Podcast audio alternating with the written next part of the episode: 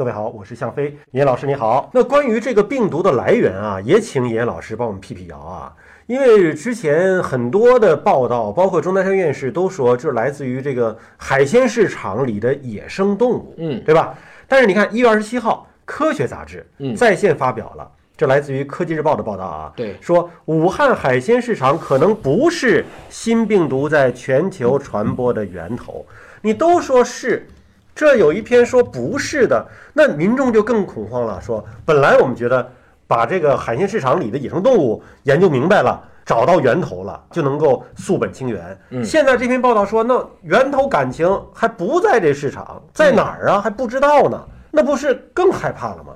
我们现在其实明白，要有一个谣言没有市场的一个社会，嗯，一定要允许不同的声音同时存在。嗯当然，其实对整个社会来讲，同时能听见两种到多种声音，但是正确的声音占主流，其实这个是最稳态的。嗯因为大家不能都只听一遍，都听一遍其实也很可怕。嗯换言之，这里边有两个问题。第一个问题是在于，不好意思，我要打击你了，嗯你是文科生嗯，我还是艺术生。啊，文科生其实是不要去发一篇 SI 文章的。对，我们就发核心期刊就可以了。啊其实你知道，理工科的这类文章，如果我今天证明一加一等于二，嗯，你再发一加一等于二，你能发出来吗？跟你一样，肯定发不出来。你必须发一加一不等于二。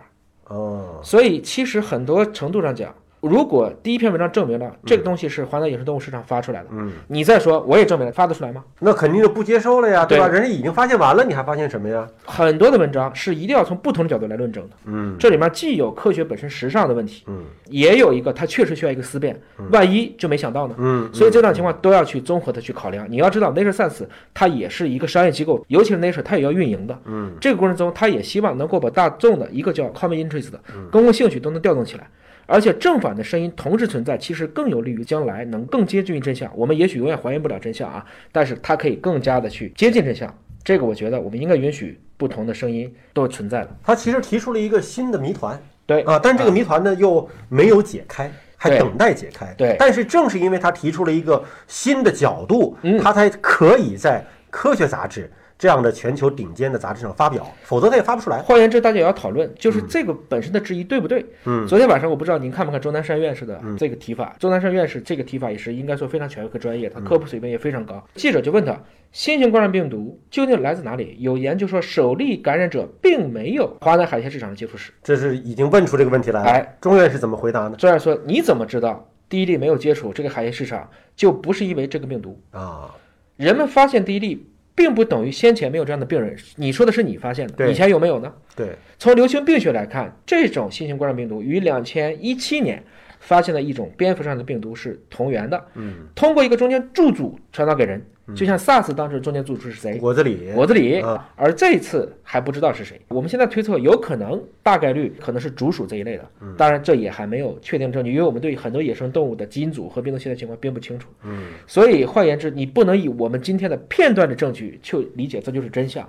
就像咱俩之间两个眼睛互相看，中间有无数的细菌、病毒、灰尘，我们看不见，见呢，但它没有吗？嗯，通过可见光去认知世界是可悲的。但是你还有另外一个说法，这个武汉这个华南海鲜市场啊，发现疫情之后呢，做了清洗了。清洗之后呢，就是把可能的线索和证据啊弄没了，找不着了。是不是真的这样呢？那你说后来为什么有一天报道说，在这个市场当中发现了大量的，不是所有的吧，反正发现几十处都是有这个冠状病毒的。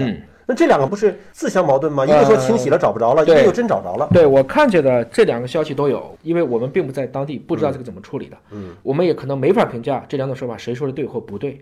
换言之，如果我已经确定这是个疑似的疫区，嗯，我要怎么干？消杀呀，当然是要消杀了。对，所以归根结底，难道我还等着就保留一个犯罪现场，我把地方都留着，再等着大家去发现吗？不能。但是你怎么知道这些防疫的人员没有当时取好样呢？